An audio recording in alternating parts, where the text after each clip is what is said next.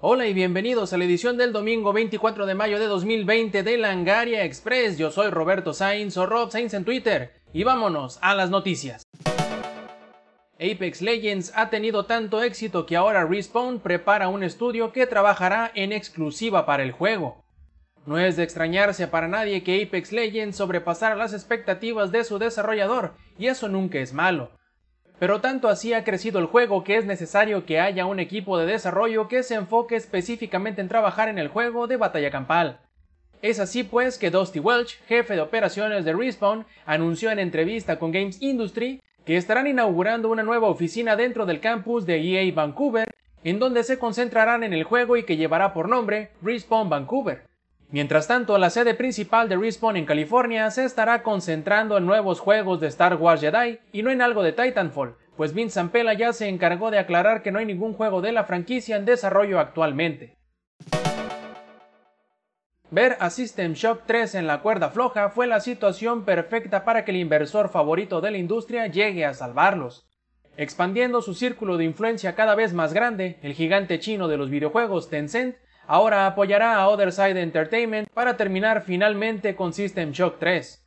Esto lo reveló el estudio en su sitio oficial, donde anunciaron que Tencent llevaría adelante la franquicia y que ellos, Otherside, al ser un desarrollador independiente, habían estado enfrentando dificultades para completar el proyecto con sus propios medios, pero que Tencent tiene la capacidad y la experiencia para llevar a System Shock a nuevas alturas. El lenguaje que se utilizó para hacer el anuncio da a entender que Tencent ahora es el propietario de la franquicia, cosa que Night Dive ya aclaró es incorrecto, y deja en el aire si Otherside seguirá en labores de desarrollo o si Tencent tomará las riendas del mismo. Después de la implosión de Telltale Games y el subsecuente rescate de lo que se pudo de entre sus escombros, hay quienes tienen la esperanza de jugar más de Walking Dead. La milagrosamente accidentada forma en que de alguna manera la cuarta temporada de The Walking Dead terminó siendo completada es difícil de creer, pero aún con tantas dificultades encima y hasta incluso parecer que no habría forma de rescatarlo, han hecho despertar rumores de que habría una nueva temporada en camino. En respuesta a esto, la cuenta de Skybound Games aclaró en Twitter que aunque se encuentran agradecidos con los seguidores de la serie que se han comunicado con ellos con tanto entusiasmo, no hay planes de seguir con la serie que en algún momento ganara la distinción como el juego del año. Hace algunas semanas se había confirmado que Assassin's Creed Valhalla no sería tan grande como Odyssey, pero ahora se dice otra cosa. Según reveló Julien Lafarrière, productor de Valhalla, ya de menos el mapa en el que se llevará a cabo el juego sí será más grande que el de su antecesor, que ya es bastante decir. Según Julien, en cuanto a rango, el mapa de Valhalla es un tanto más grande que el de Odyssey, pues no solo comprende a Inglaterra, sino parte de Noruega y algunas otras áreas o mundos secretos que no puede revelar por el momento. De acuerdo a la Ferrier, el mapa de Valhalla no será pequeño en ninguna medida y ofrecerá horas y horas de juego.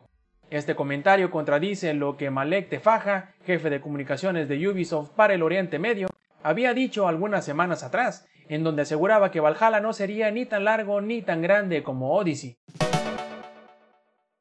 empiezan a surgir los primeros detalles de lo que supuestamente sería el próximo Call of Duty. Según el prominente filtrador Okami-13, la entrega para este año de Call of Duty sería desarrollado por Treyarch y sería un nuevo episodio dentro de la serie Black Ops. Aunque a diferencia de los títulos anteriores, el de este año dejaría atrás la numeración dentro del nombre.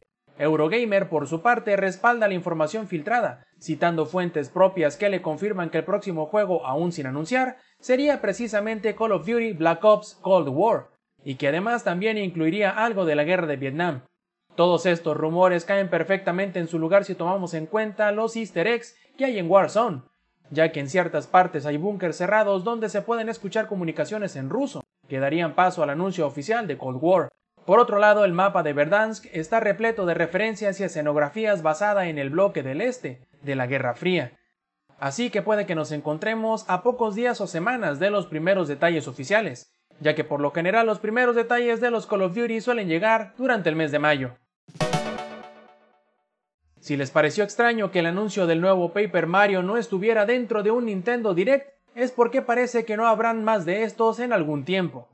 Revela 20 que todo parece indicar que los planes de Nintendo no solo son los de cancelar su presentación de Direct, que llegaría en fechas de E3, sino también todos los que habrían de llegar en los próximos meses.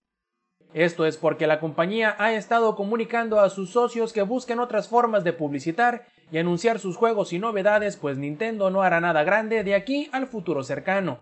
Y tomando como ejemplo Paper Mario de Origami King, los próximos anuncios para juegos propios de Nintendo serán más o menos de la misma forma, sin ningún preámbulo y con un trailer nada más.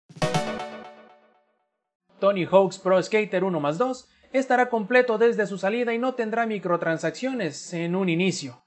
Jen O'Neill, jefe de desarrollo en Vicarious Visions, reveló a GameSpot que para estas nuevas versiones de Tony Hawk Pro Skater no pondrán nada del contenido que originalmente tenían los juegos bajo microtransacciones, pero esto tampoco quiere decir que no las vaya a tener en el futuro. Será el mismo público quien tendrá en sus manos la decisión de si se integrarán en algún momento después de su estreno, ya que esto dependerá de si quieren más contenido para el juego o no.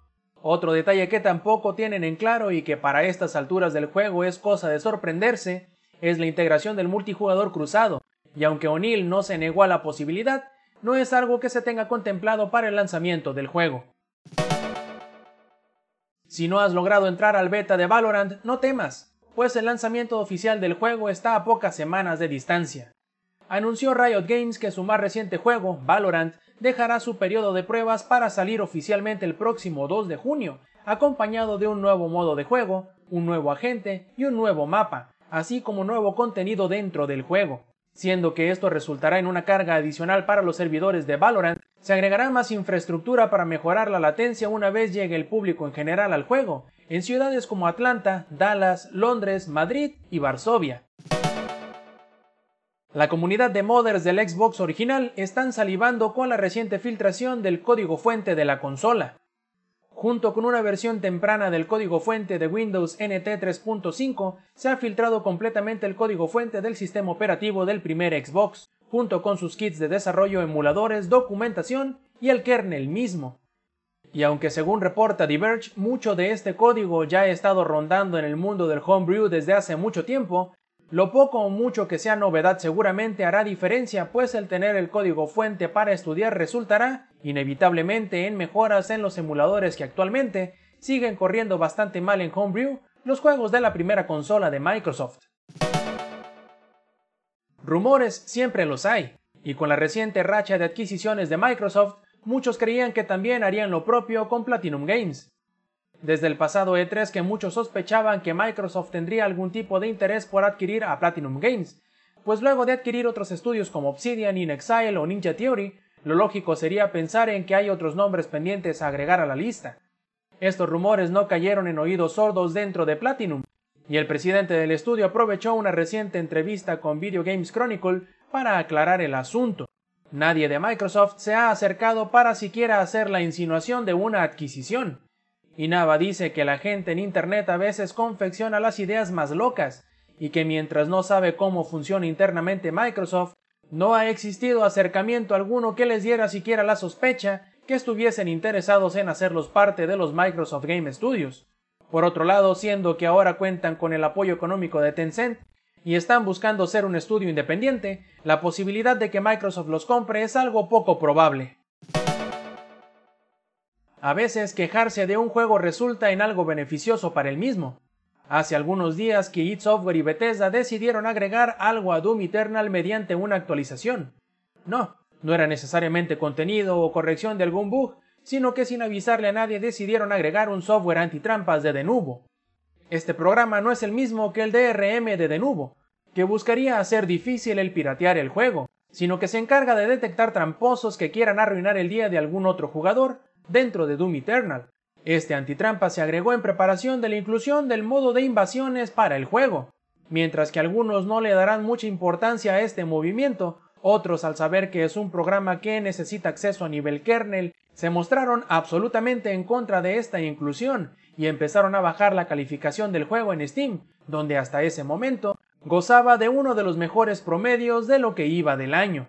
Gracias a esta sobrecogedora respuesta del público es que ahora id Software aclara que en menos de una semana se quitará el programa antitrampas y que la inclusión del mismo había sido con la mejor de las intenciones, pero que deberán revalorar su estrategia para combatir a los tramposos.